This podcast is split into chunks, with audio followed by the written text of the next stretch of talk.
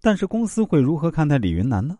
会把他当做一个多拿钱又不主动交出来的员工，这可是个诚信问题啊！这样的员工在公司啊就会被认定为不够诚实，不注重公司利益，为了钱和私欲没有原则。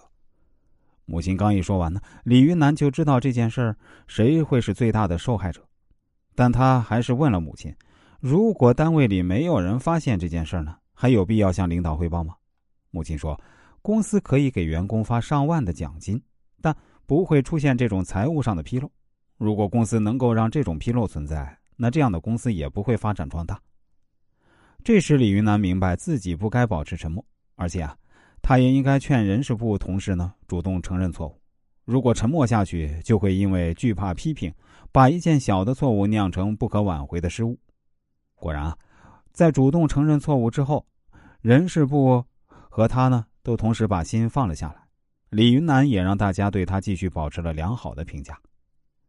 从心理学的角度来说，人都有趋利避害的心理。当工作出现失误后啊，惧怕领导的威严而不敢汇报，选择沉默是一种正常的反应。而事实上，当工作中出现失误，能够意识到自己确有责任时呢，态度也就理智许多。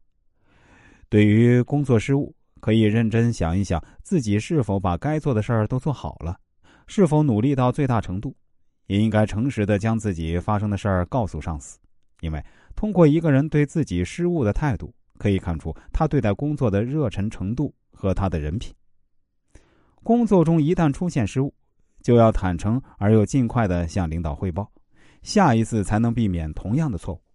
要相信，而领导也不是圣人，也会有失误的时候，他绝不会因为偶尔员工出现的失误改变对员工的看法。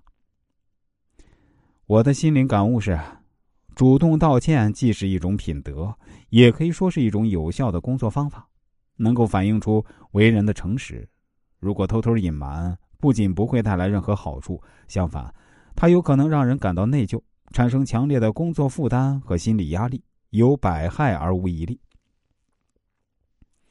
接下来继续说说链状效应，在办公室想叹气的时候就微笑。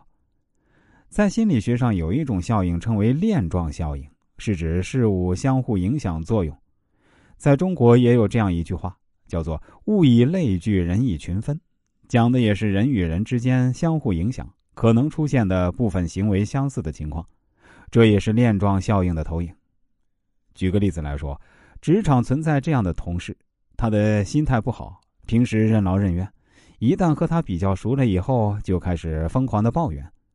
听过了一次，觉得同情他后，后来大家听多了，心里就烦了。这个同事反而丢掉了微信，